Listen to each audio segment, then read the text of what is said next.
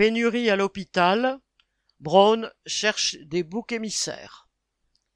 Incapable de pallier le manque criant de personnel dans les hôpitaux publics, en particulier de médecins, François Braun, ministre de la Santé, multiplie les opérations de communication et les coups de gueule contre de commodes boucs émissaires.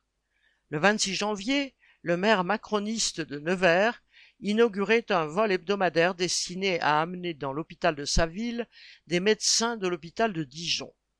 Pour justifier ce pont aérien, entre guillemets, comme l'ont pompeusement appelé les médias, le maire a invoqué, citation, les 200 lits fermés faute de personnels médicaux et paramédicaux et dénoncé les dérives de l'intérim. Fin de citation.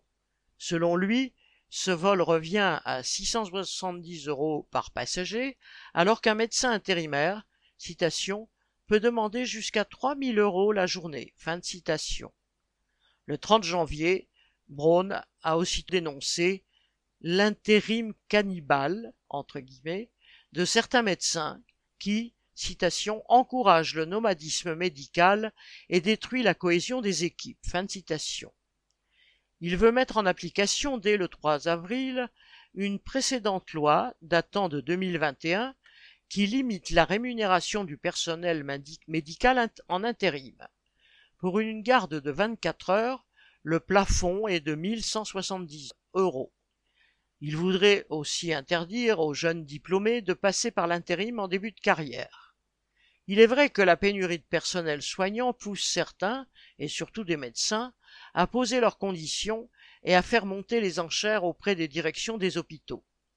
Le ministre qui parle à ce propos d'intérim cannibale, entre guillemets, devrait alors s'en prendre à ceux qui ont inventé ce système. Mais il faut un cynisme sans limite pour accuser le personnel qui choisit l'intérim, y compris ses médecins, de mettre l'hôpital en péril. Si le recours à ce service a explosé, et pas seulement pour les médecins, c'est justement parce que la dégradation des conditions de travail à l'hôpital, à tous les postes, pour toutes les qualifications, fait fuir les volontaires.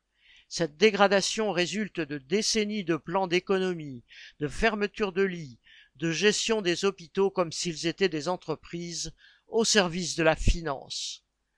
Lors de ses vœux aux hospitaliers, Macron a annoncé la suppression de la tarification à l'acte, sans dire par quoi il va la remplacer. Comme il n'est évidemment pas question de prendre sur les profits des capitalistes en restreignant les aides publiques, il refuse d'augmenter les budgets et les moyens destinés à l'hôpital. La seule solution qu'il a proposée aux travailleurs a été de revoir l'organisation du travail et les emplois du temps à effectif constant. De telles mesures ne peuvent que réduire encore le nombre de volontaires pour venir travailler à l'hôpital. Qu'à cela ne tienne, Braun n'en a cure. Xavier Lachaud